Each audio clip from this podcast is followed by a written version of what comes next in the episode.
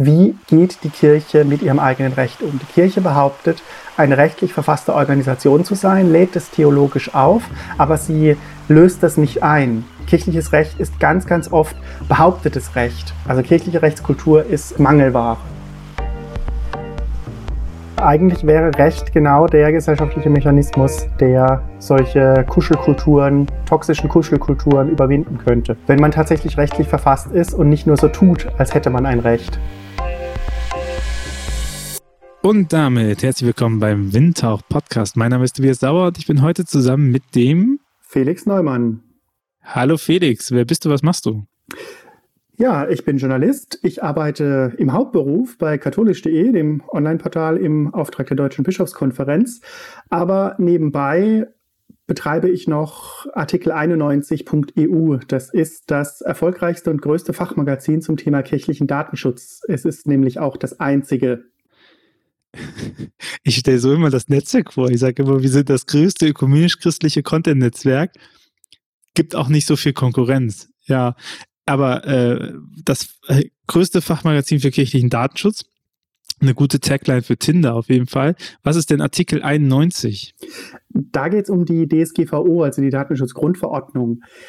Die hat nämlich einen eigenen Kirchenartikel. Das ist der Artikel 91. Und da steht drin, in etwas komplizierterer Sprache, dass Kirchen unter bestimmten Bedingungen ihren Datenschutz, ihr Datenschutzrecht selbst gestalten können und dafür auch eigene Datenschutzaufsichten, also Aufsichtsbehörden einrichten können. Und das ist so der Dreh- und Angelpunkt, warum wir momentan in der Kirche überhaupt sowas haben. Und deshalb dachte ich mir, der naheliegende Begriff, der naheliegende Titel für so einen Blog ist Artikel 91 und Punkt EU wegen EU Datenschutzgrundverordnung ich glaube, lass uns nochmal so ein bisschen in den Hintergrund gehen, äh, warum es ein kirchliches Datenschutzgesetz gibt und die DSGVO. Denn ähm, es ist schön, dass du heute hier bist. Denn wenn man über Kirchenentwicklung etc. redet, dann und über digitale Dienste, dann kommt immer der Punkt Datenschutz und so ein bisschen der Narrativ, der sagt, ähm, ja, dadurch ist nichts mehr möglich und die bösen Ordinariate und Landeskirchenämter, die haben jetzt WhatsApp verboten und äh, die nehmen alle Grundlage. Deswegen glaube ich, ist es nochmal ganz gut, wenn wir nochmal einen Schritt zurück machen und ähm, das Punkt EU sagt es ja schon, die Grundlage für die DSGVO ist ja nicht eine nationale Entwicklung des Datenschutzes, sondern das ist eine, ähm, eine Entwicklung oder eine Rechtsgebung, die auf EU-Ebene gelaufen ist, also ein einheitliches europäisches Datenschutzgesetz, was, äh, was gekommen ist. Und ähm, kannst du ein bisschen sagen über die Grundprämissen, warum man auf dieses Datenschutzgesetz gegangen ist? Die Grundprämissen. Äh, in Bezug auf die EU ist es so, dass äh, festgestellt wurde, wir haben in allen Mitgliedsländern unterschiedliche Datenschutzgesetze und wir wollen ein einheitlicher Wirtschaftsraum sein. Und deshalb war die Idee, das über eine Verordnung zu regeln. Also Crashkurs EU-Gesetzgebung, es gibt Richtlinien und es gibt Verordnungen. Das sind so die zwei großen Sorte Gesetze. Und Richtlinien sind so Rahmen. Da steht drin, du Mitgliedstaat musst ein Gesetz erlassen, das grob das und das macht.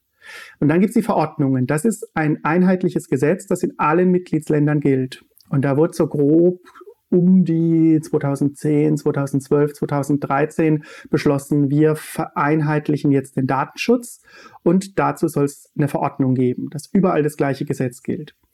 Und du hast gesagt, äh, das ist nicht so ganz eine nationale Bewegung. Stimmt, ist äh, ein EU-Gesetz, aber von den Grundlagen her hat es doch eine ganz starke deutsche Handschrift. Also ganz vieles, was uns heute nervt, wenn wir sagen, das hat die EU mit der DSGVO gebracht, galt eigentlich vorher auch schon mit dem guten alten Bundesdatenschutzgesetz, nur wusste halt niemand, dass das auch gilt.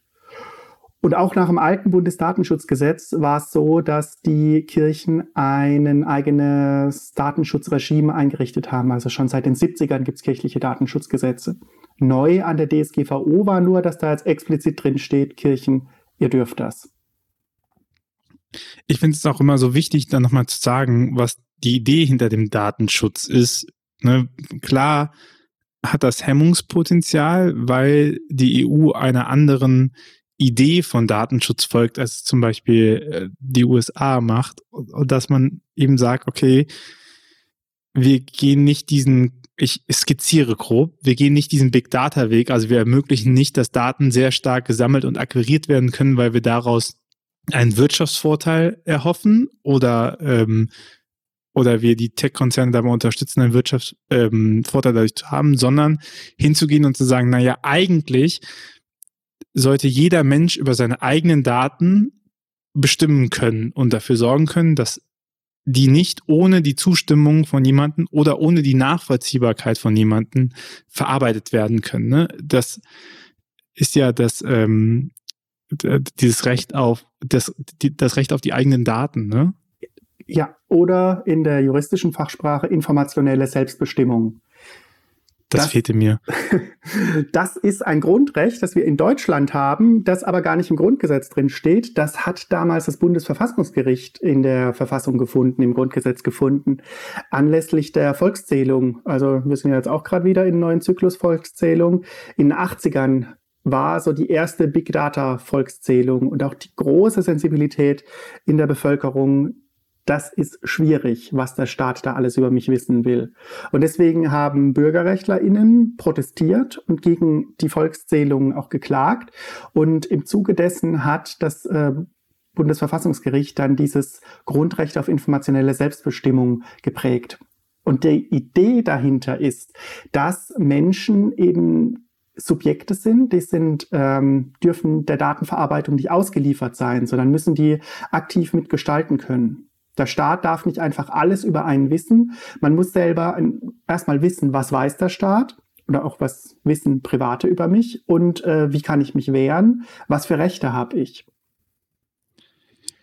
Ich glaube, das ist nämlich ein ganz guter Kontext nochmal, wenn wir darüber reden, wie äh, die Entwicklung mit DSGVO und dann nachher KDG oder auch das evangelische Datenschutzgesetz, wie das läuft und was so die Hemm Hemmungen sind oder was die Besonderheiten drin sind, sich bewusst zu machen, dass das Datenschutzgesetz etwas ist, was Menschenrechte schützt. So, also was dafür sorgt, dass, dass ich eigentlich vom Staat geschützt werde und dass ich äh, als Subjekt vor Firmen geschützt werde, die kein Interesse daran haben, meine Daten zu schützen, sondern die ein großes Interesse erstmal daran haben, Daten zu akquirieren und äh, Daten zu nutzen in unterschiedlicher Art und Weise. Ne? So, also ohne jetzt jemanden großböse Absichten äh, zu unterstellen, aber natürlich je mehr Daten vorhanden sind, desto einfacher lassen sich eben auch Daten missbrauchen und dafür gibt es ja unzählige Beispiele auch, die da, äh, die da zusammenfassen. Genau, so ein Grundgedanke von Datenschutzrecht, wie es bei uns herrscht, ist, dass es grundsätzlich mal keine in jedem Fall harmlosen personenbezogenen Daten gibt.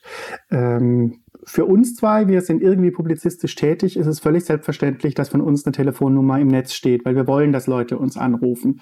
Für uns äh, gehört es dazu, dass unser Foto im Netz steht, weil das auch ein bisschen die persönliche Marke ähm, stärkt. Das heißt aber nicht, dass wir davon ausgehen können, dass für jeden Menschen das so ist. Ähm, es gibt Menschen, die sehr vulnerabel sind, ähm, weil sie beispielsweise ähm, häuslicher Gewalt, familiärer Gewalt ausgesetzt sind. Und für die ist es dann äh, eine ganz große äh, Verletzung, wenn ihre persönlichen Kontaktdaten irgendwo offen im Netz zugänglich sind. Ein schönes Beispiel habe ich ähm, da vor kurzem in einem Tätigkeitsbericht der ähm, katholischen Datenschutzaufsicht für die Südwestbistümer gefunden. So die Klassikerfrage ist ja bei Veranstaltungen, darf ich eigentlich allen Teilnehmenden so per Default mal die teilnehmenden Liste schicken? dass die Fahrgemeinschaften bilden können, dass sie schon mal einschätzen können, wer ist da. Da sagt man jetzt so intuitiv, ja, voll praktisch, Umweltgedanke, Vernetzungsgedanke, machen wir auf jeden Fall. Tja, und da war jetzt der Fall, dass bei einer Bildungsveranstaltung eines ähm, katholischen Bildungsanbieters genau das so gemacht wurde. Dummerweise war auch eine Teilnehmerin dabei, die diese Bildungsveranstaltung, ich meine, genutzt hatte, um sich beruflich umzuorientieren, weil sie ähm, ja, einen Bruch in ihrem Leben hatte, tatsächlich einen Fall von häuslicher Gewalt und auch äh, ihre Adresse nicht öffentlich war, also Geheimnummer, Auskunftssperre, was man so alles machen kann, weil sie Angst hatte, dass ihr Mann sie findet und äh, es dann einfach weitergeht. Und das, was wir erstmal für total harmlos halten, also eine Teilnehmendenliste für eine Bildungsveranstaltung, war für diese Frau dann plötzlich äh, eine existenzielle Bedrohung. Und daran, das ist so ein Beispiel, an dem man gut sieht, alle Daten können grundsätzlich nicht so harmlos sein, wie sie auf den ersten Blick scheinen. Und deswegen haben wir dieses Prinzip des Datenschutzes. Wir sortieren nicht in ähm, unbedenkliche Daten und risikogeneigte Daten, sondern wir gehen erstmal davon aus, alle personenbezogenen Daten sind schützenswert, weil sich immer ein Kontext finden lässt, in der solche Daten äh, mit äh, großem Schaden eingesetzt werden können. Und weil Daten ja bekanntlicherweise frei sein wollen, ähm, sobald die mal in der Welt sind, kriegt man sie ganz schlecht wieder raus. Und deshalb diese tatsächliche Strenge von Datenschutz. Und auch das andere, also auch noch hinzuzufügen, der beste Datenschutz ist eigentlich die Datensparsamkeit. Ne? Also je weniger Daten man erhebt, umso besser. Ich finde, da ist eigentlich das eindrücklichste Beispiel, also wenn wir äh, Zensus angucken, werden ja aus, glaube ich, der heutigen Sicht total normale Daten erhoben. Also Vorname, Nachname, wer wohnt in dem Haus, wie viele und alles andere schon freiwillig, soweit ich weiß. Ne? Religionszugehörigkeit ist freiwillig etc. Das ist äh, errungen worden, dass es freiwillig ist. Ne?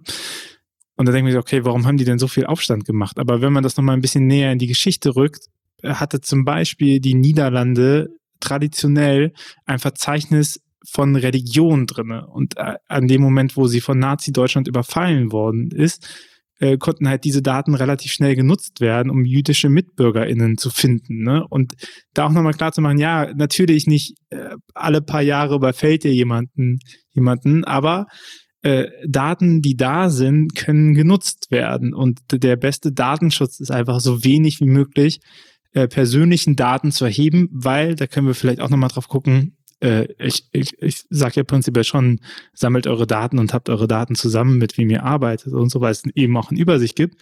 Aber die müssen ja nicht personenbezogen sein, ne? sondern man kann ja auch clustern, man kann akquirieren, drauf gucken. Aber ich glaube, ähm, auch nochmal zu sagen, die beste, der beste Datenschutz ist Datensparsamkeit. Welche Daten brauche ich überhaupt? Äh, um die Veranstaltung stattfinden zu lassen. Ne? Bevor, also ich frage mich ganz oft, warum ich meinen Beruf angeben muss, immer noch auf Referentenlisten. So, ich äh, habe ich hab auch immer, ich habe auch immer den, äh, ich trage auch immer was anderes ein, ich muss es zugeben. Aber du, du hast es im Vorgespräch gesagt, heute ist nämlich auch ein ganz besonderer Tag. Ihr seht es nicht. Wir haben eine große Torte in die Mitte gestellt virtuell ein paar Kerzen drauf. Heute ist der, äh, der Aufnahmetermin ist der 24.05. Ihr hört das eine Woche später. Und äh, was ist heute für ein Geburtstag? Wir feiern den Geburtstag vom KDG und vom DSG EKD, also vom Gesetz über den kirchlichen Datenschutz, das ist katholische Datenschutzgesetz, und dem DSG EKD, dem Datenschutzgesetz der evangelischen Kirche in Deutschland. Die haben am 24.05.2018 äh, sind die in die Wirksamkeit getreten und deswegen werden die heute vier. Und damit sind die einen Tag älter als die DSGVO, die erst am 25.05. Ähm, eingetreten ist. Wie ist es denn dazu gekommen?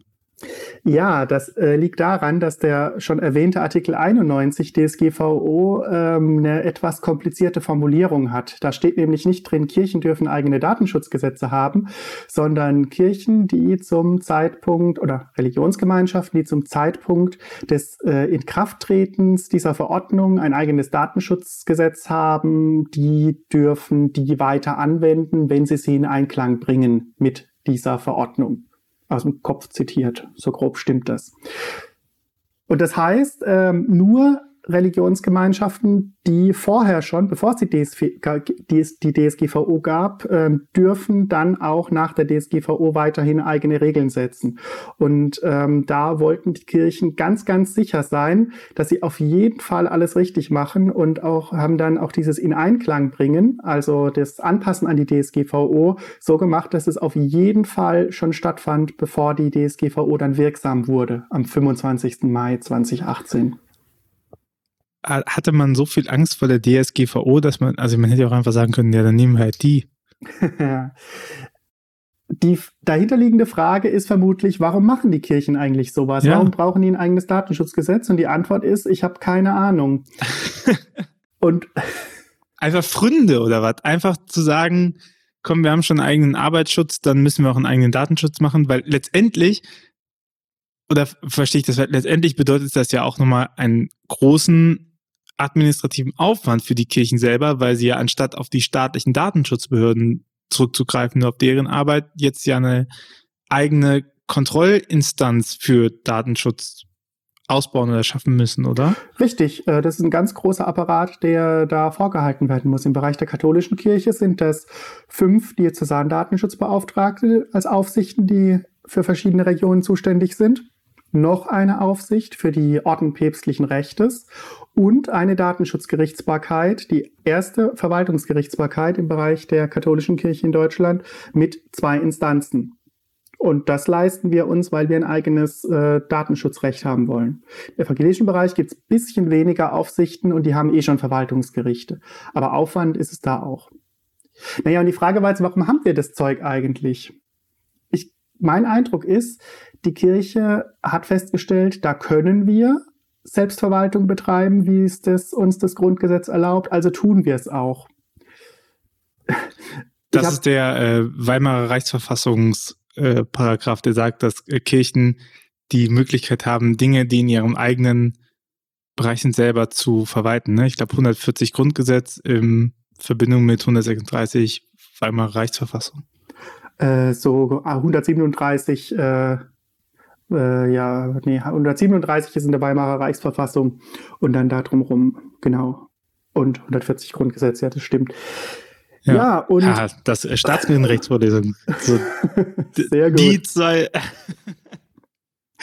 okay, ja. Ja, und ähm, das Lustige ist, ich frage das ja auch immer mal wieder, die Leute, die es wissen mussten. Ähm, warum macht ihr das eigentlich? Und die Leute antworten dann in der Regel tatsächlich auch, ja, hier äh, Selbstverwaltungsrecht. Aber das ist ja nicht die Frage, warum macht ihr das, sondern warum könnt ihr das? Warum das, die Kirchen können, das ist überhaupt keine Frage. Äh, Staatskirchenrecht äh, 101. Die Frage ist, warum wollen die das? Und äh, das Lustige ist, äh, da kriegt man dann Antworten, die so gar nicht zum Gesetz passen. Also dann, wenn man sich so anguckt, wie hat die, ähm, das Lobbybüro der katholischen Kirche auf EU-Ebene, wie haben die die DSGVO äh, lobbyiert? Und die haben einmal gesagt, wir wollen diese Möglichkeit beibehalten. Und inhaltlich wollen wir zum Beispiel sicherstellen, dass ähm, wir keine Löschrechte in unseren Taufbüchern haben. Das ist ja eingängig. Die Taufe ähm, als äh, unauslöschliches Prägemal, da kann man jetzt nicht hergehen und äh, die, äh, das Taufbuch löschen. Das geht nicht. Und das Lustige ist, wenn man dann ins KDG guckt, da steht überhaupt nichts von Taufbüchern. Also die eine Sache, die europaweit Kirchen immer stark gemacht haben, das ist eine eigene Angelegenheit, die die Kirche regeln muss. Und wo der Staat nichts regeln kann, weil er nicht weiß, was man regeln muss. Ausgerechnet das haben weder die katholische noch die evangelische Kirche in ihrem Datenschutzrecht geregelt. Das heißt, eine Möglichkeit, meine Taufe zu annullieren, besteht auf mein Recht auf Vergessen zu pochen und dafür zu sorgen, dass das rausgelöscht wird? Nee, weil ähm, dann wiederum sagt man, dass ganz viele ähm, kirchliche Interessen geschützt sind. Also da steht nicht konkret drin, das Taufbuch darf nicht gelöscht werden, sondern ähm, Betroffenenrechte werden eingeschränkt aufgrund von kirchlichem Interesse. Aber ich meine, da sieht man ja vielleicht die praktische äh, Dimension davon, dass man sich in ein eigenes KDG gibt oder ein eigenes Gesetz gibt, weil man nämlich, wenn ich jetzt, also wenn ich das jetzt anders verstehen würde und mein Rechtsteam das anders verstehen würde und ich würde dagegen klagen, stehe ich halt auf einmal vor kirchlichen äh, Gerichten, oder? Und nicht erstmal vor staatlichen Gerichten da drin. Und das ist natürlich ein enormer Vorteil, wenn eine Institution die Gerichtsbarkeit selber stellen kann, oder? Ja, sollte man denken. Aber es gibt ja auch äh, ganz viele europäische Mitgliedstaaten, in denen die DSGVO gilt, ohne dass es dort eine Tradition kirchlichen Datenschutzes gibt. Und Überraschung, auch dort kann man nicht einfach hingehen und die Taufbücher löschen.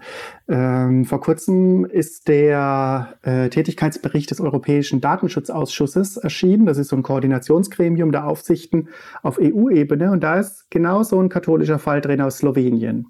In Slowenien haben die Kirchen kein eigenes Datenschutzrecht und da wollte jemand exakt diesen Fall seinen Taufbucheintrag löschen. Und dann hat die Datenschutzaufsicht schon entschieden, nö, geht nicht. Da müssen wir äh, die Grundrechte in Einklang bringen, nämlich das auf kollektive Religionsfreiheit der Kirchen und deines auf äh, Datenschutz. Und da kommt dann halt raus, hier überwiegt das Recht der Kirchen dass das Taufbuch einfach wichtiger ist. Und da wurde dann von dem staatlichen Verwaltungsgericht geklagt mit dem Ergebnis, auch da hat die Kirche gewonnen. Dieses behauptete Problem besteht in Europa gar nicht, weil wir einen gut ausdifferenzierten Rechtsschutz haben, wo es ein Grundrecht auf Religionsfreiheit gibt, auf kollektive Religionsfreiheit und das ganz selbstverständlich von Gerichten abgewogen wird gegen ähm, Datenschutzrechte. Aber offensichtlich muss er irgendeine Angst getrieben haben oder irgendeine Möglichkeit, dass man halt sagt, so, das gönnen wir uns in all dem, was wir sonst so an Sachen mit sich trennen. Und ich meine, das ist, es, es stellt ja schon in der Praxis das vor eine Herausforderung, weil es mittlerweile unzählige Vorlagen, Generatoren, Rechtsbelehrungen etc. gibt für die DSGVO und man sich da auch relativ gut einlesen kann und informieren kann, was ich alles im Rahmen von DSGVO darf. Ne? Jetzt ist es aber so, wenn ich halt beim KDG bin äh, oder beim evangelischen Datenschutzgesetz, ne, wir können gleich nochmal drauf gucken, wo sie sich unterscheiden. Das ist ja nicht so viel, aber natürlich ändern sich ja Formulierungen, auf was ich mich beziehe oder sowas, ändert sich so. Das heißt, dass ich, ich kann die ganzen Muster nicht so einfach eins zu eins übernehmen. Und das ist ja auch auf der Anwendungsseite äh, eine größere Herausforderung, die man sich da gönnt. Ja, und äh, Nebenbemerkung, das ist total nervig. Man könnte ja denken, wenn die E, die sind ja grundsätzlich gleich aufgebaut und regeln auch das Gleiche, weil sie in Einklang stehen müssen mit der DSGVO. Aber man hat da natürlich mal hier im KDG in Paragraph 5 ganz am Anfang nochmal eingeschoben, den es in der DSGVO nicht gibt und dann verschiebt sich die Nummerierung komplett um eins. Schon am Anfang, wo es wichtig ist. Und dann hat man sich gedacht, ach, äh, bei den Rechtsgrundlagen, also so ganz das Zentrale, was die DSGVO hat, da ähm, hat zwar die DSGVO DSGVO eine ähm, Reihenfolge, aber wir machen da einfach vorne nochmal eine andere dran, sodass sich auch alles um eins verschiebt. Um einen Buchstaben in dem Fall. Das heißt, man muss sehr genau wissen, wo es ist. Man kann nicht einfach ähm, DSGVO durchstreichen, KDG hinstreichen. Das ist so nervig, weil die Evangelischen, die machen es nochmal anders. Und wo Katholiken mit Buchstaben äh, zählen, äh, fangen dann die ProtestantInnen plötzlich an, mit Zahlen zu zählen. Das ist so nervig. Und gleichzeitig gibt es eben nicht die katholisch finanzierten Impressumgeneratoren oder die katholisch finanzierten Datenschutzerklärungen, die man sich eben relativ einfach besorgen kann. Ne? Also ja, man kann zu der Datenschutzbehörde hingehen und das anfragen, aber es ist schon ein Unterschied, als ob man zwei Klicks macht und man hat es halt fertig und man kann es nutzen und man ist direkt einsatzfähig oder ob man eine Person, die das ganze Bistum regeln muss, anschreiben muss und sagen, kannst du mir das bitte fertig machen? So, das ist egal wie gut, egal wie schnell diese Personen sind, ist das natürlich ein, äh, ein, ein schon ein krasser Flaschenhals. Aber äh, ich habe es ja so ein bisschen gesagt, sie unterscheiden sich nicht so sehr. Wo unterscheiden sie sich denn? Die, die meinst du evangelisch von katholisch oder jeweils von der DSGVO? Erst, lass uns erstmal äh, DSGVO und kirchliche Datenschutzgesetze gucken. Oder kannst du auch gerne dann katholisch-evangelisch differenzieren. Okay, also der größte Unterschied der beiden großen kirchlichen Datenschutzgesetze von der DSGVO ist, dass die einfach deutlich kürzer sind, weil ähm, viele Dinge einfach nicht geregelt werden müssen. Ähm, also sowas wie, wie funktioniert eigentlich innereuropäische Zusammenarbeit zwischen Aufsichten? Das ist ein Fall, der taucht einfach nicht auf äh, im kirchlichen Bereich. Das kann man weglassen. Dadurch ähm, ist viel, was europarechtlich notwendig ist, im kirchlichen Bereich nicht notwendig. Das fällt schon mal weg. Ansonsten ist das Allermeiste sehr ähnlich und die unterscheiden sich nur in ganz kleinen Nuancen. Zum Beispiel sowas wie, wie ist eigentlich die Höchstgrenze von möglichen Geldbußen. Die sind ja bei der DSGVO riesig groß. Es geht in die Millionen oder bis zu vier Prozent vom weltweiten Konzernumsatz, also im Zweifelsfall in die Milliarden. Das ist gedeckelt in beiden kirchlichen Datenschutzgesetzen auf 500.000 Euro dann machen sich die beiden Kirchen sehr leichten Fuß. Die ähm, Katholiken sagen, äh, ja, öffentlich-rechtlich Verfasste, gegen die kann man kein Bußgeld verhängen. Das sind alle Pfarreien, alle Bistumsverwaltungen. ist natürlich super, weil genau dort die Daten liegen, die, äh, mit denen man Menschen äh, wirklich Probleme bereiten kann. Also der Pfadfinderstamm, dem kann man Bußgeld aufproben. Der äh, Pfarrei, die im Zweifelsfall auf die Meldedaten Zugriff hat, nicht. Das ist schon ein gewisses Missverhältnis. Evangelische Bußgelder gibt es ohnehin nur für ähm, Tätigkeit, für wirtschaftliche Tätigkeit. Das heißt äh, quasi nie. Das heißt, selbst die Frage, ob überhaupt ein evangelisches Krankenhaus ein Bußgeld bekommen kann oder ob die ähm, in dem Sinne gar keine wirtschaftliche Tätigkeit haben, weil gemeinnützig und Daseinsvorsorge. Tatsächlich gibt es auch noch überhaupt kein verhängtes evangelisches Datenschutzbußgeld. Äh, und katholischerseits? Da gibt es schon einige. Da geht es aber eher gegen größere Player. Also ich glaube, das ist im karitativen Bereich, kommt es schon häufiger vor. Also so die Klassiker, dass ein Arztbrief falsch angetütet wird. Ähm, da ist aber auch nicht die Riesenmengen, die da sind. Also das Arztbriefbeispiel, das immer wieder als Beispiel genannt wird, da ist durch ähm, ein äh, Konflikt vor dem interdiözesanen Datenschutzgericht auch die Höhe bekannt. Da wurden 2100 Euro Bußgeld für einen falsch verschickten Arztbrief verschickt. Das klingt jetzt viel, wenn man besagter Pfadfinderstamm ist, aber weil die ein bisschen schlecht anonymisiert haben, diese Entscheidung konnte man rausfinden, um welches Krankenhaus sich handelt, in die Bilanz gucken und feststellen, okay, die haben 88 Millionen Jahresumsatz und äh, die können ein Bußgeld von 2100 Euro ertragen. Also halten wir fest, auch wenn wir gucken, was sind die Unterschiede, lässt sich nicht so leicht herausfinden, warum das existiert.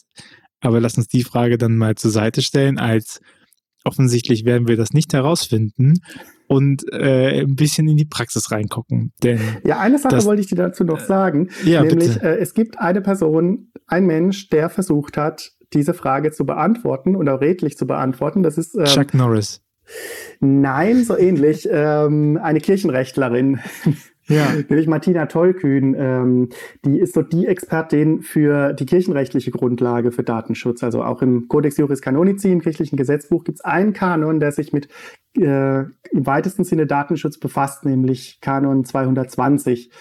Das hebt zwar ab auf einen guten Ruf, der nicht ähm, beschädigt werden darf, aber das gilt so als der Datenschutzkanon. Und die hat die ähm, Frage, was eigentlich die Kirche mit Datenschutz will, auf die Kurzformel gebracht. Ähm, warum braucht die Kirche ein eigenes Datenschutzgesetz? Weil sie soll, weil sie kann und weil sie will. Weil sie, weil sie soll, weil sie kann und weil sie will. Also die Kirche soll sowas haben, weil das Kirchenrecht sagt, wir müssen einen guten Ruf äh, schützen. Die kann sowas haben, weil ähm, die staatskirchenrechtlichen Grundlagen da sind. Und offensichtlich will sie das auch. Und das Wollen, dass die Kirchen ein eigenes Datenschutzrecht wollen, das ist der ausschlaggebende Punkt. Selbstverwaltung ist super. Das ist so eine Form von Selbstwirksamkeit für einen kirchlichen Gesetzgeber. Und ich glaube, das ist die Erklärung, warum haben die Kirchen ein eigenes Datenschutzgesetz, weil sie es wollen und weil sie es können. Ich glaube, die spannende Frage dann in die Zukunft ist ja auch, wie lange lässt sich ein Staat das gefallen oder wie lange lässt ein Staat diese Freiräume, ne, wenn wir so auf die Diskussion um Arbeitsrecht geht und wenn man guckt, wie der Europäische Gerichtshof nach und nach den dritten Weg äh, demontiert oder zumindest Urteile fällt und sagen so, hm, da stimmen Prämisse und Umsetzung nicht so richtig. Und ähm, man da, also jetzt unter der Hälfte der Bevölkerung nicht mehr in Kirchen organisiert sind, dann ist, glaube ich, so in Zukunft ja auch immer noch die Frage, wie weit dieses Selbstverwaltungsrecht von Kirche noch stabil bleibt. Ne? Mhm. In dem Bereich ist es so zementiert wie nie zuvor, weil es die DSGVO erstmals explizit regelt.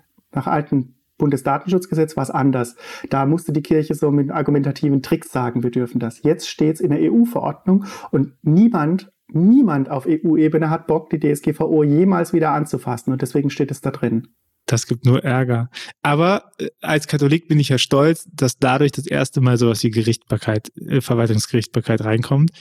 Ich äh, finde, das kann man dem KDG mal positiv verbuchen. Genau. Ja, und, und äh, die Bischöfe lernen jetzt auch erstmals, wie das äh, ist, wenn Gesetzgebung Konsequenzen hat. Bisher hat sich ja niemand für Diözesanrecht äh, irgendwie interessiert. Und dann kommt auf einmal der Aufschrei, die Leute kritisieren Gesetze und verlangen sogar, dass man gehört wird, wenn da im Gesetz drin steht, übrigens nach drei Jahren evaluieren wir das Ding. Völlig ungekannte Situation, dass sich jemand für die Gesetzgebungsprozesse von Bischöfen interessiert. Drei Jahre, ich zähle nach, also im Moment wird es evaluiert. ja, eigentlich sollte es schon fertig sein. Es wird innerhalb von drei Jahren evaluiert, steht da drin. Und momentan ist so die Ansage, ähm, 2023 können wir damit rechnen, dass äh, ein Entwurf auf dem Tisch liegt. Der dann auch bearbeitet werden darf? Also darf ich da auch reinfuschen? Äh, Wenn es gut läuft, ja. Äh, mittlerweile ähm, gibt es die Zusicherung auch öffentlich, dass es in irgendeiner Form ein Beteiligungsverfahren geben soll. Und ich bin auch zuversichtlich, dass das gemacht wird, weil das plötzlich ein Thema war, wo wirklich massiv Öffentlichkeit eingefordert wurde. Und dann wird man sehen, wie öffentlich das sein wird. Wenn es gut läuft, ist es so wie bei diesem, ähm, dieser Reform des äh, Kirchenvorstandsrechts in Nordrhein-Westfalen. Das ist überhaupt das erste Gesetz, wo eine ganz öffentliche Anhörung stattfindet. Das findet jetzt gerade statt. Das wäre super, wenn es auch fürs KDG stattfindet. Könnte auch sein, dass es kleiner ist und einfach nur so die als relevant identifizierten Spitzenverbände gefragt werden. Also auf jeden Fall der BDKJ, weil die da immer drüber reden, also die Jugendverbände. Mein eigener Verband, wo ich im Vorstand bin, die Gesellschaft katholischer Publizisten. Wir haben da uns lautstark schon dazu geäußert, deswegen werden wir wohl auch gefragt, vor allem, weil ich halt auch immer penetrant auf der Matte stehe. Und dann wird man sehen, wie breit und transparent das Beteiligungsverfahren tatsächlich sein wird. Das ist schon ja verrückt, wie hemmend und alt das KDG in der Pastoral wahrgenommen wird und wie innovativ und neu das KDG im Bereich von Verwaltung wirkt, oder? Es wirkt sehr paradox. Ja, ähm, jetzt wo wir so eine halbe Stunde plaudern, kann ich es auch verraten. In Wirklichkeit interessiere ich mich gar nicht für Datenschutz. Also äh, tut mir leid. Was mich eigentlich interessiert, ist äh, Rechtskultur in der Kirche. Und ähm, ich habe gemerkt, als ich, also ich habe mich schon immer mit bürgerrechtlichen Fragen beschäftigt, schon immer so am Rande dieser Netzbewegung auch äh, mich engagiert. Ähm, deswegen waren so Sensibilität für Datenschutzfragen für mich schon da. Aber diese Compliance-Dinge, ähm, darf ich WhatsApp nutzen und wie sieht eine korrekte Einwilligung aus, habe ich mir angeeignet, weil es wichtig ist für das Thema. Aber in Wirklichkeit interessiert mich, wie geht die Kirche mit ihrem eigenen Recht um. Die Kirche behauptet, eine rechtlich verfasste Organisation zu sein, lädt es theologisch auf, aber sie löst das nicht ein. Kirchliches Recht ist ganz, ganz oft behauptetes Recht. Das sieht man ja auch äh, in der Causa Wölki momentan ganz gut, dass eigentlich eine Fachwelt ähm, recht klar hat, wie kirchliches Vermögensrecht aussieht, aber trotzdem kann der Vatikan einfach so dekretieren, das ist Recht, das ist nicht Recht. Also kirchliche Rechtskultur ist echt ein, ist Mangelware. Ich könnte da stundenlang drüber reden. Also auch einfach die Tatsache, dass es was okay ist und was nicht, nicht nur nicht nur in den großen Rechtsfragen, sondern auch schon in den kleinen Fragen, ist es so lange einfach Sachen in Ordnung zu machen, wie du jemanden hast, der dich protektiert da drin. Und ab dem Moment, wo du es nicht mehr ist, ist es auf einmal nicht mehr in Ordnung. Und das kann total widersprüchlich sein, ne? So, aber es hat halt ganz viel, es hat wenig mit Stringenz zu tun. Und ich glaube aber, dass wenn es darum geht, sich zukünftig sinnvoll aufzustellen, dass Stringenz und Kontinuität im Handeln eine sehr wichtige Komponente ist, Komponente ist und gerade auch in, in, in Form von Nachvollziehbarkeiten. Also wie viel Frust bekomme ich mit von Mitarbeitenden in beiden Kirchen, die nicht verstehen, warum Sachen sind, wie sie sind, ne? weil sie eben nicht immer so sind, sondern weil sie sich auch von Person zu Person ändern. Ne? Bei dem einen ist in Ordnung, dass er so und so handelt, und bei dem anderen, der gleichzeitig leider aber auch blöde Sachen gesagt hat, wie wäre gut, wenn ihr euch um gewisse Themen mal kümmert, dann ist es auf einmal ein Problem, dass der wie der zusammenlebt oder, oder dass er nicht in der Pfarrei wohnt. Ne? Und dann wird auf einmal auf die Normen geguckt und gesagt, ach guck mal, das ist aber eigentlich hier schon immer rechtens gewesen, dass das so ist. Ne? Und wenn man dann sagt, okay, sehe ich nicht so, dann sind wir wieder bei Verwaltungsgerichtbarkeiten. Dann sagen sie, ja, dann kannst du halt dem Generalvikar schreiben, in katholischer Seite. Und das ist so, okay, geil, schreibe ich halt dem Generalvikar. Da habe ich ja, da habe ich halt eine richtig große Chance. Gleichzeitig spiele ich Lotto und dann gucke ich, was sich mehr lohnt. Lottogewinn abwarten oder darauf warten, dass ich eine Begnadigung bekomme. Ja, ein Recht, das nicht angewandt wird, ist ja Willkür. Das sehen wir vor allem im Bereich des kirchlichen ja. Arbeitsrechts. Also, dass äh, wir eigentlich dürfen wir ja alles in der Kirche. Auch äh, kirchliche Mitarbeitende dürfen eigentlich alles. Außer wenn es gerade passt, dass man das auf dem Papier noch bestehende ähm, Konglomerat an Loyalitätsobliegenheiten halt, halt doch mal durchsetzt. Und das ist Willkür und, und Machtmissbrauch. Abseits davon auch, dass es total nichtig geschrieben worden ist. Also wenn wir die Grundordnung angucken, was so kirchliches Arbeitsrecht am meisten kickt, dann ist es ja so dieser, äh, die, die Formulierung ist, äh, lebt nach christlichen Sitten und Moralvorstellungen zusammen. Und ich dann denke, okay, hast du schon einmal eine Moraltheologie-Vorlesung äh, besucht in Tübingen oder in Passau? Und dann sag mir bitte, was davon äh, das richtige christliche Leben ist, wonach man sich hier richten soll. Ne? Und es gibt keine Festschreibung, was christliches Leben und christliche Sitten- und Moralvorstellungen sind, wenn wir jetzt nicht in die komplett Extreme gehen oder sowas. Ne? Also es ist schon alles ein bisschen weird und eben nicht gefasst. Und ich finde auch, also wenn wir äh, nur ganz kurz das nochmal anschneiden. Es gibt bestimmt noch eine ausführlichere Windhauchfolge dazu, aber ich finde auch im Umgang mit Missbrauch fällt uns das genau an dieser Stelle auch wieder auf die Füße, wenn du irgendwie eine Verordnung machst, die die Bischöfe, wenn sie wollen, nutzen dürfen und diese Formulierung immer so könnte, wenn ihr wollt, dürftet ihr, solltet ihr das tun, ne? Gerade so die erste, die rauskam damals, ich glaube 2010 oder 15 oder so, die, so und wenn ich, also wir haben das damals in der Kirchenrechtsvorlesung besprochen und der Kirchenrechtler sagte so, ja, die wissen jetzt auch nicht, ob das ein Gesetz ist oder einfach nur ein Flyer, den sie verteilen, so. Es ist irgendwie nicht klar und ich, diese schwammige Auffassung zieht sich aber vielleicht ist deswegen ja auch das große Problem mit dem KDG, was viele haben, dass auf einmal tatsächlich ein Recht ist, was sich nicht so schnell ändert und wo man auf einmal sich an Regeln halten muss, egal ob sie gut oder schlecht sind an der Stelle und dass es auf einmal eine Stringenz und eine Transparenz bekommt und auch eine Gerichtbarkeit für die Regeln. Ja, äh, das Beispiel mit den Missbrauchsrichtlinien ist gut und ähm, da hat damals Heribert Hallermann, der ähm, ehemalige Würzburger Kirchenrechtler, einen vernichteten Aufsatz in, ich glaube, es war im Archiv für katholisches Kirchenrecht geschrieben, wo er mal jedes einzelne Amtsblatt hergenommen hat und analysiert hat, wie haben die Bischöfe eigentlich das in Kraft gesetzt? Ist das ein Gesetz? Ist das eine Instruktion? Ist das irgendwas anderes? Ist das überhaupt in Kraft gesetzt? Und er kam dann zum Ergebnis, dass in der Minderheit der Diözesen überhaupt ein korrektes Gesetz zustande gekommen ist. Und ganz viele einfach so elementare Gesetzgebungsfehler gemacht haben, dass man guten Gewissens argumentieren könnte, gilt gar nicht. Und das ist in der Sache eine riesengroße Gefahr, weil ist ja okay, wenn man sagt, ja, die halten sich ja trotzdem irgendwie dran. Ja, aber im Konfliktfall, im Konfliktfall, wenn es dann nach Rom geht, dann sagt aber die Kleruskongregation, ja hier, ähm, das war ja gar nicht korrekt ähm, promulgiert, wie es das Kirchenrecht vorsieht, also ist es kein Gesetz, also hat der Bischof da nicht zuwider gehandelt, obwohl er es mutmaßlich, wissentlich und willentlich gemacht hat. Und ich meine, das sieht man ja jetzt auch, ohne tief in die Materie einzusteigen, sieht man ja auch, dass immer wieder gesagt wird, ja, in diesem Fall ist es aber kein Schutzbefohlener, in diesem Fall ist es aber so und so, in diesem Fall ist, ne, dass man so sich auch gerne äh, die Lücken sucht. Und ich meine, ich komme ja aus der Privat, also ich bin ja hier in der Privatwirtschaft und ich lerne auch, dass Verträge halt zu machen sind. Und wenn man Verträge liegt, dann klingen die immer so, als ob man den anderen richtig scheiße findet. So.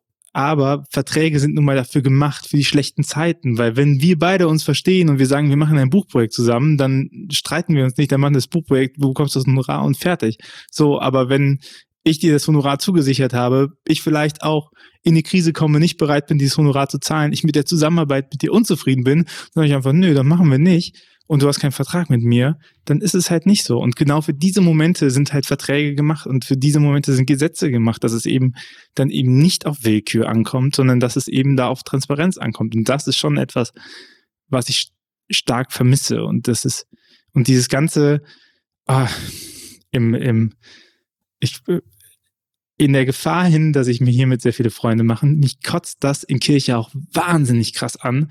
Dieses ganze Kritikunfähigkeit-Gedönse, was irgendwie immer so mitschwingt, ja, wir haben uns ja alle lieb. Und ich muss auch einfach sagen, Nein, manchmal auch einfach nicht und vor allen Dingen nicht, wenn es um sachliche Sachen geht. Also es ist was anderes, über eine Sache zu streiten und zu sagen, nee, hier bin ich einfach unterschiedlicher Position und wir sind zivilisiert genug, das in einer Diskussionsform auszutragen und in einer Argumentationsform auszutragen und es in Verträge zu gießen, dass wir Vereinbarungen und Verpflichtungen eingehen auf beiden Seiten und dann kann ich trotzdem mit dem nachher ein Bier trinken oder einen Kaffee trinken und bin nicht persönlich beleidigt. Aber das erlebe ich in der freien Wirtschaft viel eher, als dass ich das in Kirche erlebe, dass man danach auch einfach sagen kann, ja, jetzt das haben wir hart gekämpft, okay, jetzt hat jeder seine, jetzt wissen wir wenigstens, wo wir dran sind, sondern das ist dann, wenn man Kritik äußert oder kritisch ist an den Sachen, dann äh, bricht das mit kirchlicher Kultur.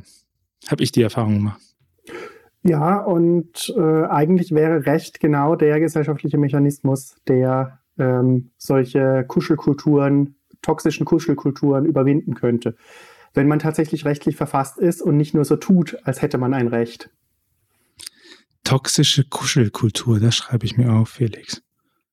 Das ist, finde ich, eine sehr schöne Umschreibung. Ja, genau, weil halt Recht halt genau sagt, so, wir haben was vereinbart und wir halten uns daran. Und wir haben das so ein bisschen ja auch wenn man sich, man nimmt sich ja Sachen vor, bevor man betrunken ist. Gell? Also man sagt ja dann, ich werde folgendes machen, ich werde nicht mehr als so und so trinken, ich gebe nur so und so viel Geld aus. Und das macht man sich ja, das macht man sich ja im nüchternen Kopf.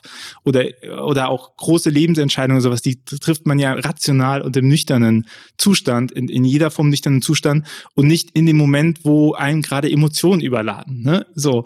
Und das ist halt genau die Kongruenz zu, zu Gesetzen, dass man halt eben sagt, okay, wir haben einmal ganz in Ruhe, als niemand davon betroffen war, folgende Sachen nochmal festgelegt. So, und jetzt halten wir uns daran, auch wenn uns gerade irgendwie alles zu viel wird, ne? Und wir es doof finden, so. Toxische Kuschelkultur. Aber wir, äh, weil es das brennende Thema war, der allerkirchlicher äh, Meetups von 2018 bis Corona-Pandemie, dann wurde es ja, dann hat man gemerkt, ah, wir können ja einfach Praxis walten lassen. Tötet das kirchliche Datenschutzgesetz eigentlich jetzt die Jugendarbeit, ja oder nein? Nein. Mit WhatsApp weg, Homepage darf man nicht mehr machen, auf Facebook nicht, auf Instagram nicht. Alles verboten. Ich höre immer, wenn ich was vorstelle, gerade Social Media, dann höre ich alles verboten, dürfen wir alles nicht machen. Ähm, wir brauchen Brieftauben. Ist so, aber da kann das kirchliche Datenschutzgesetz nichts dafür. Da, die DSGVO ist in der Sache exakt genauso, nur haben wir dann da doch in der Kirche eine höhere Compliance-Kultur. Und vor allem ist das ein Fall, wo die Compliance-Einrichtungen, also gerade im verfasskirchlichen Bereich, dann die Rechtsabteilung, die Datenschutzabteilung in Ordinariaten, Konsistorien, Landeskirchenämtern, ähm, wo die keine großen Aktien drin haben, dass man Lösungen findet, wie man es doch macht. Oder zumindest so ähm, tut, als wäre es legal. Das sieht in einem kommerziellen Unternehmen natürlich ganz anders aus.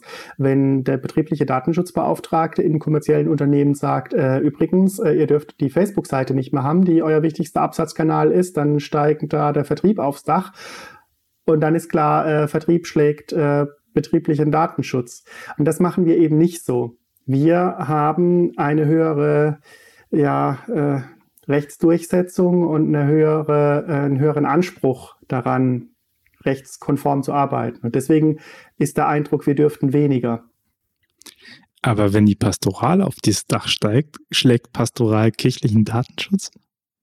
Rechtlich, Bis jetzt nicht. Rechtlich nein, aber äh, man könnte ja durchaus Risiken eingehen und als verantwortliche Stelle sagen, das ist noch nicht durchgeurteilt. Wir entwerfen Konzepte, wie das möglichst datensparsam möglich ist und sind bereit, das Risiko zu tragen. Und das Risiko ist gerade im verfasskirchlichen Bereich, also bei Pfarreien, bei Bistümern, extrem gering. Wie gesagt, keine Bußgelder.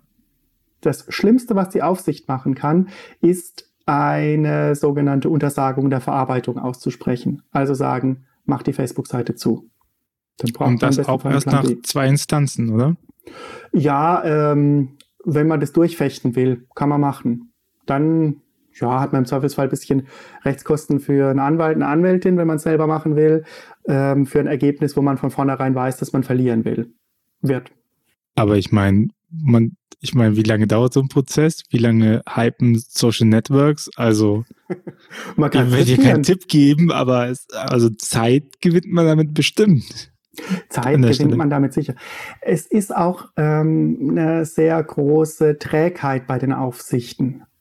Wir sind in dieser Argumentation, wir dürfen zum Beispiel keine Facebook-Fanseiten mehr nutzen. Ich meine, das ist jetzt nicht mehr die relevanteste Frage, aber ist halt das, wo, wo wir jetzt noch im so Aufsichtsdiskurs drin sind, wenn die erstmal merken, äh, was, was auf TikTok abgeht, uiuiui.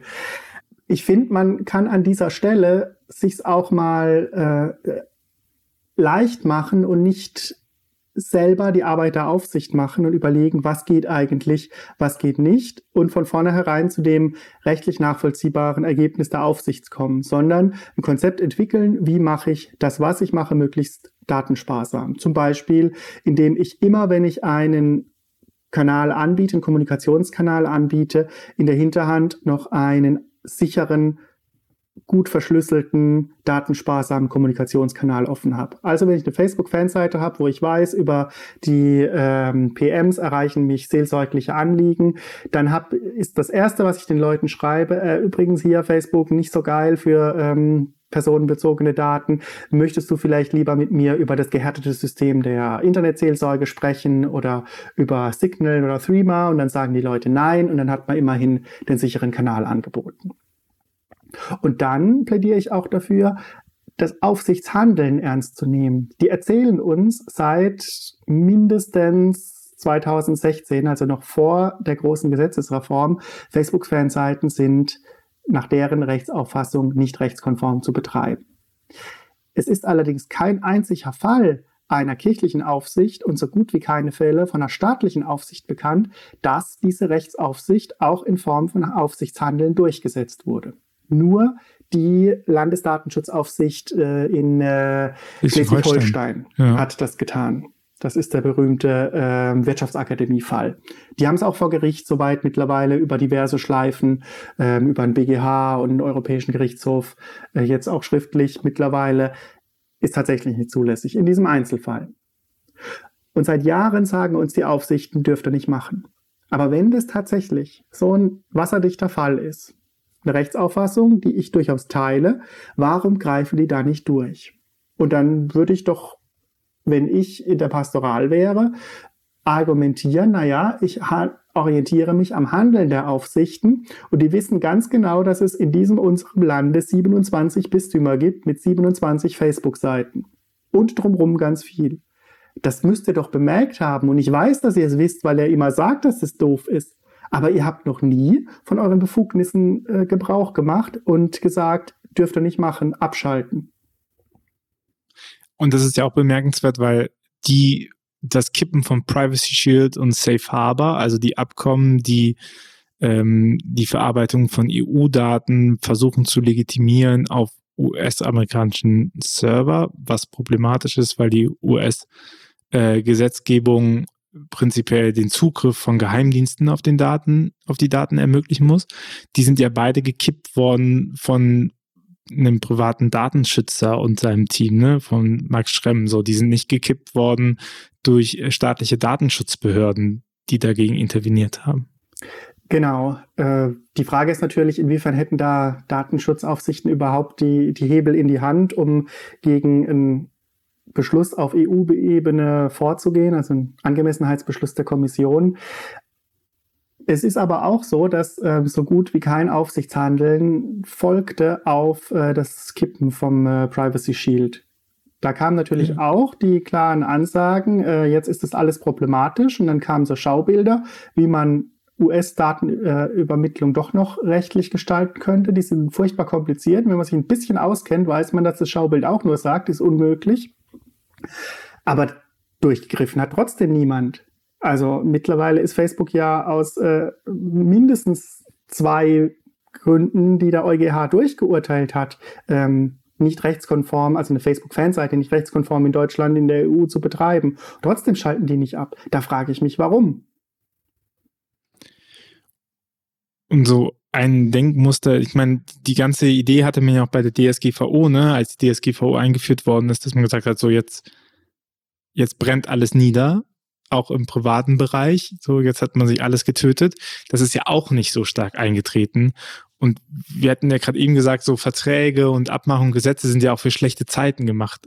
Weil der große Unterschied an der DSGVO ist ja jetzt, dass man überhaupt die Möglichkeit hat, wenn zum Beispiel ein Tech-Konzern sehr unpfleglich mit Daten umgeht oder eine Behörde oder eine, eine, ein Unternehmen äh, Datenschutzverstöße macht in einem größeren Rahmen, dass man eben EU-weit dafür Handlungen Handlungen geltend machen kann. Ne? Also dass man eine Rechtsgrundlage hat, auf die man eben dann bestrafen kann, was davor so einheitlich eben nicht gegeben war. Also vielleicht auch nochmal zu sagen, naja, vielleicht ist die Pers der Horizont der DSGVO und der Horizont der Datenschutz, äh, ähm, des Datenschutzes auch nicht zu sagen, man drangsaliert jeden, der irgendwie Datenschutzverletzungen begehen kann, sondern man hat ein Instrumentarium ab für Datenschutzverletzungen, die ein, auch eine höhere Sichtbarkeit haben oder eine höhere Relevanz haben, die vor allem Dingen auch gut bestrafen zu können, weil die DSGVO sieht ja auch richtig saftige ähm, Geldstrafen vor, die auch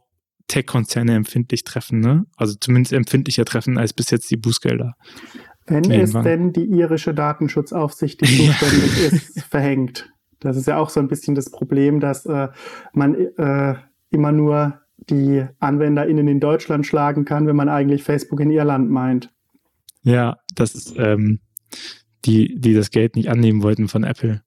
Gell? Von Apple war es. Ja, was ich an dieser Problematik sehr schade finde, ist, dass es immer so reduziert wird ähm, auf das, was wir täglich sehen, nämlich so in unserem Alltagserleben. Ich muss schon wieder einen Cookie-Banner wegklicken und ähm, in unserem professionellen oder ehrenamtlichen Handeln. Es ist so aufwendig, äh, wenn ich irgendwas im Internet machen will, weil immer irgendwie die USA reinspielt. Eigentlich ähm, verstellt es ein bisschen Blick drauf, wie könnte eigentlich ein wirklich hilfreiches, sinnvolles ähm, Datenschutzmanagement in meiner Organisation aussehen. Und das ist in der Regel nicht das größte Risiko. Da wird der falsche Cookie gesetzt oder da ähm, wird dummerweise ähm, das Datum, dass ich äh, meine Pfarrei-Fanseite auf Facebook like, könnte theoretisch von US-Geheimdiensten ohne Rechtskontrolle überprüft werden. Da ist es reale, die reale Gefahr. Ich habe ähm, im Sommerlager ein Kind mit einer psychischen Erkrankung, habe das äh, den Gruppenleitenden ähm, auch aufgeschrieben, was sie beobachten müssen, aber gesagt, haltet das mal klein, dass es nicht gehänselt wird, lasst es mal in der Leitungsrunde und dann wird die Information doch öffentlich. Und da müssten eigentlich so praktische äh, Datenschutzkonzepte ansetzen mit so einer Risikoanalyse. Wo sind meine Menschen, mit denen ich zusammenarbeite, wirklich vulnerabel?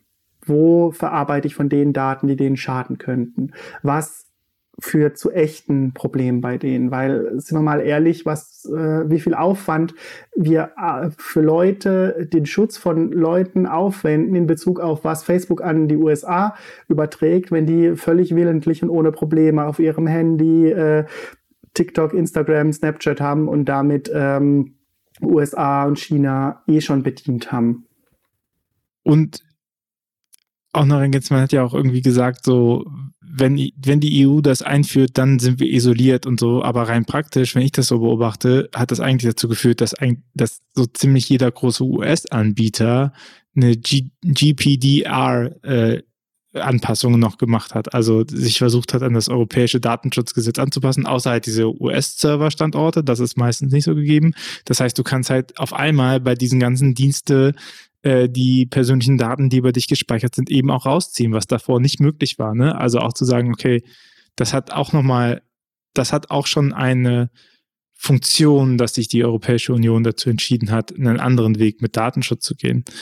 Ne? Und und das so. Äh, ist tatsächlich, was gewünscht wurde, eingetreten. Die DSGVO ist der Goldstandard, was Datenschutzgesetzgebung angeht und hat eine Ausstrahlwirkung. Immer mehr US-Bundesstaaten geben sich ähm, immer bessere Datenschutzgesetze, auch wenn die eine ganz andere Kultur haben. Und ähm, auch viele afrikanische Länder ähm, führen mittlerweile entsprechende Datenschutzgesetzgebung ein. Einfach um weiterhin problemlos mit der EU kompatibel zu sein. Und das finde ich ist schon ein Fortschritt, wenn man Datenschutz nicht reduziert auf, ähm, wir müssen nervige Cookie-Banners machen, sondern wir erkennen an, dass es im Digitalen auch ein Set an digitalen Grundrechten braucht. Ja, und ich, also ich merke das auch, dass viele Anbieter so im Software-as-a-Service-Bereich ganz massiv damit werken, dass sie EU-Datenschutzstandards haben, obwohl das halt alles auf Englisch geschrieben ist und offensichtlich US-Bürger auch adressiert, weil die Preise noch nicht mehr in Euro ausgezeichnet sind und trotzdem äh, das so als, als Standard gesetzt wird. Aber wenn wir auf Standard sind, was wären denn so deine Standardtipps für kirchliche Institutionen, Vereine, die sagen, okay, wir haben es verstanden, wir gucken ein bisschen mehr auf, wie die Aufsichtsbehörde handeln und nicht nur, was sie sagen. Und im Moment handeln sie scheinbar nicht so stark, dass wir uns da groß Gedanken machen müssten. ähm, weil wir nicht deren Arbeit machen, sondern unsere Arbeit machen. Okay, das haben wir jetzt. Wir machen uns nicht so viel Sorgen. Gott sei Dank. Ich, äh, ich freue mich auf den freien Raum in den kirchlichen Konferenzen, die, der dadurch entstanden ist. Aber was wäre so, wo du sagst, das sind so die Grundlagen, die Leute machen sollten? Also woran man sich, woran man sich orientiert? Was ist so für dich die wichtigsten, die wichtigsten Punkte, wenn ich den Datenschutz ernst nehme in meiner Arbeit? Und trotzdem Social Media nutzen möchte. So. Mhm. Das Wichtigste ist wegzukommen von der Betrachtung von Datenschutz allein als Compliance hin zu Datenschutz als Respekt der anderen Person. Und da so ganz plump überlegen, möchte ich, dass andere mit mir so umgehen? Wir haben schon die Grundentscheidung getroffen. Ähm, wir können es verantworten, dass wir auf Instagram sind, dass wir ähm, auf TikTok sind. Und dann ist die Frage, ähm, was mache ich da eigentlich? Ist da wirklich die US-Datenübertragung das größte Problem oder ist in meiner Ministrantin ähm, Facebook-Gruppe nicht eher ein Problem mit, ähm, wie gehen eigentlich die Kinder und Jugendlichen, die ich erreiche, mit ihren Handys um? Welche Fotos laden die in unseren Ministrantinnen-Chat hoch? Ist mein Datenschutzkonzept an der Stelle wirklich eine Datenschutzerklärung zu schreiben oder eine Gruppenstunde zu machen, in der ich mit Kindern und Jugendlichen aushandle, was wird hier fotografiert, gibt es ein Safe Word, das Leute rufen können, wenn sie feststellen, okay, hier ist mir peinlich, ich will kein Foto machen, wie stellen wir sicher, dass erst gar keine peinlichen Fotos entstehen, die irgendjemanden bloßstellen. Das ist so auf einer pädagogischen Ebene. Das heißt, du würdest äh, dazu plädieren, den Datenschutz aus medi medienpädagogischen Perspektiven zu betrachten? Unter anderem, ja. Wir brauchen natürlich immer noch ein Datenschutzmanagement. Aber Datenschutzmanagement darf sich halt nicht darauf beschränken, dass wir eine Datenschutzerklärung aus dem Generator runterladen und dann in Kleinstarbeit rausfinden, äh, was äh, Artikel 6 Buchstabe F DSGVO auf KDG heißt, sondern überlegen, was braucht es wirklich für ein Datenschutzmanagement. Und da gibt es meines Erachtens ähm, eine sehr praxisnahe ähm, Lösung, indem man das, was auf datenschützerisch äh, Verzeichnis der Verarbeitungstätigkeiten heißt, runterbricht als nutzbare Methode. Also ein Verzeichnis der Verarbeitungstätigkeiten, da muss ich ähm, eine lange Liste schreiben, wo ich für jede einzelne Datenverarbeitung, die ich mache, erkläre, warum ich das mache, was ich damit will, warum diese Datenverarbeitung in diesem Umfang erforderlich ist, was für Rechtsgrundlagen, unglaublich kompliziert. Da gibt es Musterformulare von der Aufsicht, da ist dann ein Verarbeitungsvorgang auf drei Seiten beschrieben. Wenn man die Idee aber runterbricht, dann kann es plötzlich total praktisch werden. Ich gucke mir alles an, was ich mache, meine Prozesse, überlege mir, welche Daten erhebe ich da momentan und ähm, kann ich da weniger erheben? Brauche ich das wirklich? Wie gestalte ich die Prozesse, dass da nichts verloren gehen kann? Wieder ein technischer Begriff, technische und organisatorische Maßnahmen. Wie schütze ich die Daten technisch, dass nichts passieren kann? Was ist da ein angemessenes Schutzniveau? Und das schreibe ich mir dann einfach mal auf. Erstmal so ein Inventar machen. Was für personenbezogene Daten erhebe ich einfach? Wie gehe ich mit denen um? Brauche ich das wirklich? kann ich da was machen? So, der Klassiker ist die Datenschutzkette. Das war so um 2018 ging da so ein Tweet im deutschen Twitter viral. Da war ähm, es wurde als Beispiel für Datenschutz äh, völliger Blödsinn gezeigt. Da wurde nämlich im Schulsekretariat ähm, bei der Theke, wo man hinter die Theke läuft, dann die Schulsekretärin setzt, einfach eine Kette dran gehangen. Und da steht dann drauf, ähm, wegen Datenschutz bitte nicht hier drin hintergehen. Und das wird so als Beispiel genommen, ja, völliger Quatsch, was, was wir, jetzt müssen wir wegen dem Datenschutz Ketten aufhängen. Nee, im Gegenteil, angemessene technische und organisatorische Maßnahmen nach Risikoabschätzung. Das allergrößte Problem, wenn du in ein Fahrbüro reinkommst, ist nicht, dass ähm, da ein US-Datentransfer stattfindet, sondern dass der Bildschirm ähm, so ausgerichtet ist, dass wenn du an der Theke stehst, du in den Bildschirm reingucken kannst technische und organisatorische Maßnahme, dreh halt das Ganze so rum, dass die Kundschaft nicht in den Bildschirm sehen kann. Wenn du weißt, jemand ähm, läuft hinter die Theke, um mit der Pfarrsekretärin, mit dem Pfarrsekretär zu schnacken, dann hängt die Kette dahin, dann wissen alle, okay, wir schnacken an der Theke und stellen uns nicht darum, wo ich in ihre Akten reingucken kann. Oder sowas wie, du unterzeichnest die Schlüsselliste, um den Schlüssel auszu leihen und siehst halt die ganzen Adressen davor. Aber meine schönste Begegnung war ehrlich gesagt mal im äh, Jugendamt, äh, wo, wo die Mitarbeiterin ähm, sagte, ja, wir halten uns sowieso schon immer ans Datenschutz, aber jetzt müssen wir so viel ausfüllen und Formulare und Formulare brachte und ich guckte so nach rechts und dann hing an der Tür eine Liste mit Klarnamen, Vor- und Nachname, Adresse von Kindern und ihre, ihre Erziehungsberechtigten und zwar von Konfliktfällen. Also wo das Sorgerecht strittig ist. Und dann dachte ich mir so, okay, ne, das ist so diese verkehrte Kultur. Ich denke so, jetzt unterzeichnen wir hier die Datenschutz, äh, den Vertrag, den mussten wir irgendwie fünffach auszeichnen und währenddessen sagt sie uns, wie toll sie uns daran hält und wirklich so ein Meter vor mir rechts, ich konnte alles lesen, standen halt, wer, welche Väter und Mütter zu welchen Kindern nicht hingehen durften oder hingehen durften. So, das ist einfach okay. Äh, dann bringt halt der Cookie-Banner nichts, ne? So. Ja, mit Listenmanagement kann man ganz viel falsch machen, aber auch ganz viel verstehen, wie eigentlich ein gutes Datenschutzkonzept funktioniert. Ähm, zum Beispiel Anmeldungen für Sommerlager. Da ähm, fragen wir ja aus irgendwelchen Gründen immer unglaublich viele Daten ab. Mittlerweile soll sich rumgesprochen haben, dass sowas wie Beruf der Eltern da nichts mehr drauf zu suchen Wird immer noch gemacht. Beruf der Eltern. Ich muss meine Eltern mal anrufen und fragen, was macht ihr eigentlich? Gut, bei der Sommerlageranmeldung vielleicht nicht, aber auch da könnte ich mir vorstellen, irgendjemand will das. Ja. Ähm, man kann, ich empfehle immer bei jedem Formularfeld, das du drauf machst, überleg eigentlich, was will ich damit erreichen und was ist die Information, die ich brauche. Also zum Beispiel, ich will ja gar nicht abfragen, was für eine Religion die Leute haben. Ich will nur wissen, ähm, muss ich vegetarisches Essen haben ähm, oder kann ich auch äh, ein Schweinefleischwürstchen haben? Lass die Leute nicht ankreuzen, Jude, Moslem, Hindu, Katholik, Klammer auf, äh, mit, mit Freitagsfisch, ohne Freitagsfisch. Frag die einfach, was sie nicht essen können und frag sie nicht warum. Es ist völlig legitim, dass du Brokkoli nur doof findest und es ist genauso äh, und es ist lebenswichtig, dass die Person mit der tödlichen Brokkoli-Allergie ähm, kein Brokkoli kriegt. Du willst für die Küche nur wissen, welche Zutaten muss ich meiden. Mehr brauchst du nicht. Du brauchst nicht wissen, warum du die meiden musst. Ja.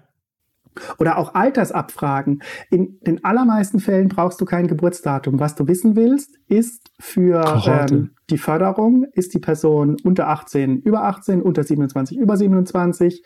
Du willst wissen, ähm, für, was weiß ich, äh, darf die Person Bier trinken oder nicht? Ist die 16, 18? Ähm, du brauchst nicht wissen, wann die Geburtstag hat. Und wenn jemand während dem Sommerlager, wo die Regelung gilt, die Leitungsrunde ähm, trinkt auch mal ein Bier, aber nur wenn die 18 sind, wenn jemand während dem Sommerlager 18 wird, dann erfährst du das auch. Dann wird es jemand an den Rand schreiben, auch wenn es nur das Formularfeld gibt, über 18, unter 18. Ja, und das erfordert halt, aber das, da sind wir ja so ein bisschen bei Pro Grundproblem von Kirchenentwicklung, das erfordert das Ausbrechen aus dem, was man schon immer gemacht hat und darauf blicken auf dem, was aktuell sinnvoll erscheint, weil ich glaube, niemand setzt sich ja mit, also, ne, hast du auch nicht gesagt, aber man nimmt ja dieses Formular, was man schon immer genutzt hat und macht sich gar keine Gedanken darüber, warum man das abfragt. Also, ne, warum, keine Ahnung, Ehevorbereitungsprotokoll ist ja immer noch drin, Berufe der Eltern und so, wo ich dann denke, so, das ist doch scheißegal. Also, ich weiß auch gar nicht, warum meine Eltern da stehen, ne, aber äh, gut, Nachvollziehbarkeit Archiv oder so, ne? Und ich glaube, das wird einfach so tradiert, weil sich dann keiner darüber Gedanken macht. Und es tut gut, wenn man solche externen äh, Einwürfe eben nicht nur als Anklage der eigenen Arbeit sieht, sondern als Momentum und sich zu überlegen, was bedeutet das für mich jetzt und was kann ich daraus besser machen, ne? Weil letztendlich ist sowas ja etwas, was besser macht.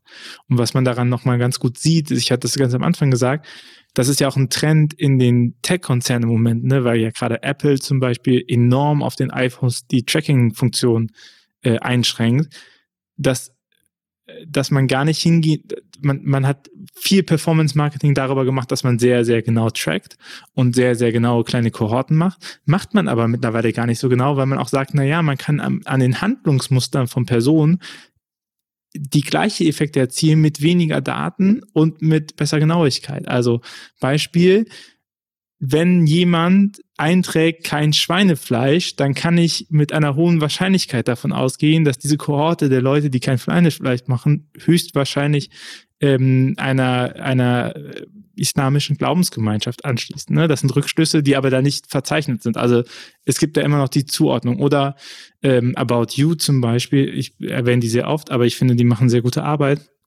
auf Marketing-Sache, sagen zum Beispiel, naja, User, die unsere Homepage ansteuern, also unsere Desktop-Homepage, die suchen was weil sonst macht niemand den, das Notebook auf oder den PC hochfahren und sagt so, jetzt gehe ich mal auf die About You-Seite. Nee, die wollen eine neue Hose, ein neues Hemd, die wollen ganz genau etwas haben und suchen sich das jetzt auch und kaufen das.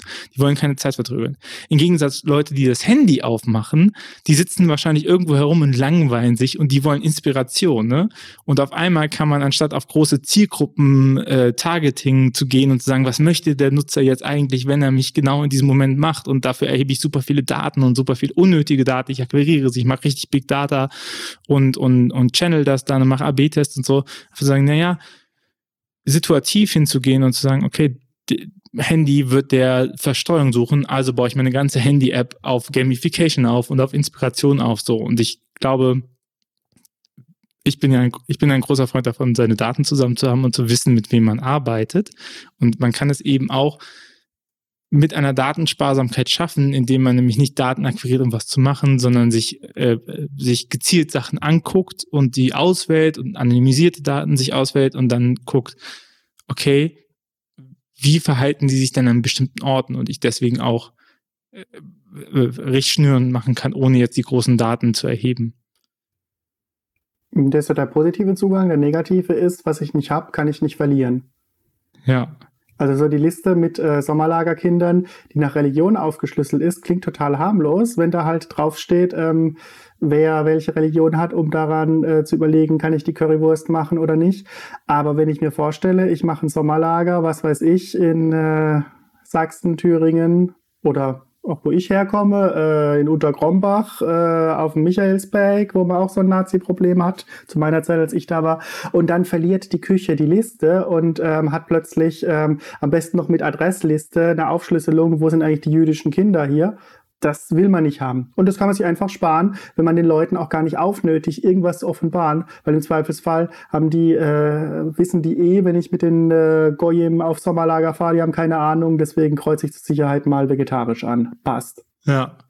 Oder ne, auch die Frage, wann man was wo abfragt. So, brauche ich das vorab digital übermittelt, zentral in der Grundanmeldung oder reicht es auch an der Küche, das einmal mit Mail, äh, mit, mit Strichliste zu machen? Und fertig oder so, ne? Es gibt ja auch. Ja, haben, haben wir ganz stark mit ähm, Corona 2G-Nachweisen gesehen, ähm, wo es Veranstaltungen gab, wo man teilweise vorher sein, sein Impfzertifikat am besten noch per ungesicherter E-Mail einschicken sollte. Dabei reicht es ja völlig, den Leuten zu sagen, du kommst hier nicht rein ohne und an der Tür guckt halt mal jemand drauf und macht einen Haken. Weil es auch nicht so schwierig war, mit dem QR-Code-Scanner zu machen. Ja. Aber äh, Felix, die Zeit rennt voran und bevor ich dir die letzte Frage stelle, ein kleiner Hinweis in eigener Sache. Wenn du, liebe Hörerinnen, liebe Hörer, diesen Podcast magst und diesen Podcast unterstützen möchtest, dann kannst du das tun und zwar über steadyhq.com slash windhauch oder auf windhauch.ruhr.jetzt slash support. Da hast du die Möglichkeit, äh, diesen Podcast zu unterstützen. Das wäre sehr, sehr nett, denn ähm, wöchentlich äh, mit jemandem Gespräche zu führen, ist sehr inspirierend und sehr bereichernd. Die Nachproduktion ist aber entsprechend auch äh, aufwendig und wir machen das mit großer Freude und mit sehr großem Spaß und wir würden uns natürlich freuen, dass wenn du die Möglichkeit hast, uns äh, dabei unterstützt, das auch weiterhin zu machen. Hm, also wir haben auch ein kleines Goodie für dich. Wenn du diesen Podcast abonnierst, bekommst du jeden Donnerstag zu der Folge ein Newsletter in der Zusammenfassung mit den wichtigsten Themen. Also jetzt könntest du noch mal ein paar Wochen später äh, nachlesen, was hat der Felix eigentlich zu Datenschutz gesagt und äh, was waren die Tipps nochmal für die Gemeinde und was verändert das an Rechtskultur innerhalb der Kirche und innerhalb der katholischen Kirche. All das hast du dann in deinem E-Mail-Postfach oder auch auf der Steady-Seite zum Nachlesen. Sollten wir es mal nicht schaffen, eine neue Folge zu veröffentlichen, sind wir gerade dabei, auch die alten Folgen zusammenzufassen, äh, so dass man ähm, so dass man äh, einen Überblick darüber hat. Deswegen, Felix, äh, die letzte Frage an dich. Was wünschst du dir von für eine Kirche der Zukunft? Muss ich im Thema bleiben? Nee, bitte, äh, ruhig offen und ehrlich. Ich wünsche mir von einer Kirche ähm, etwas mehr Gefühl für, dass wir erstmal hier mit den vorletzten Dingen beschäftigt sind. Äh, ich war letztes Jahr bei der Synode der Altkatholischen Kirche. Da haben die darüber diskutiert, öffnen sie die Ehe für alle. Und das Beeindruckende war, wie die das diskutiert haben. Nämlich nicht, wie es wir vielleicht in der römisch-katholischen Kirche gemacht hätten, dass wir da große dogmatische ähm, Abhandlungen verhandelt hätten. Die haben das so gemacht, dass sie ähm, sehr viel unter den Vorbehalt gestellt haben, naja, was wissen wir schon über Sakramente? Was wissen wir schon über das Heilswirken Gottes, außer dass Gott das Heil in dieser Welt will? Und deswegen machen wir den mutigen Sprung, lassen wir zu, dass dieser Heilswille sich entfaltet und ähm, gehen nicht in diese feinen dogmatischen, fundamentaltheologischen Fragestellungen rein. Das ist wichtig für einen reflektierten Glauben. Das ist aber für das Handeln der Kirche gar nicht mal so wichtig. Und ich glaube, viele Fragen, die uns aus, wo wir an dogmatische ähm, Leitplanken und Stoppschilder stoßen, sind in Wirklichkeit gar nicht so schwierig, wenn man sich in das bescheidene Bewusstsein versetzt, das, was wir hier machen, sind die vorletzten Dinge. Alles, was wir machen, steht unter dem eschatologischen Vorbehalt. Alles, was wir hier machen, ähm, ist menschliches Stückwerk. Lassen wir das Heilswillen erstmal zu und ähm, sind wir im Zweifelsfall da erstmal großzügig. Am Ende wird sich das dann schon irgendwie aussortieren. Stück für Stück zum Paradies. Dankeschön, äh, Felix, auch für dein äh, letztes Plädoyer und Dankeschön für deine Zeit. Ja, danke für die Einladung. Sehr gern. Bis zum nächsten Mal. Mach's gut. Ciao. Tschüss.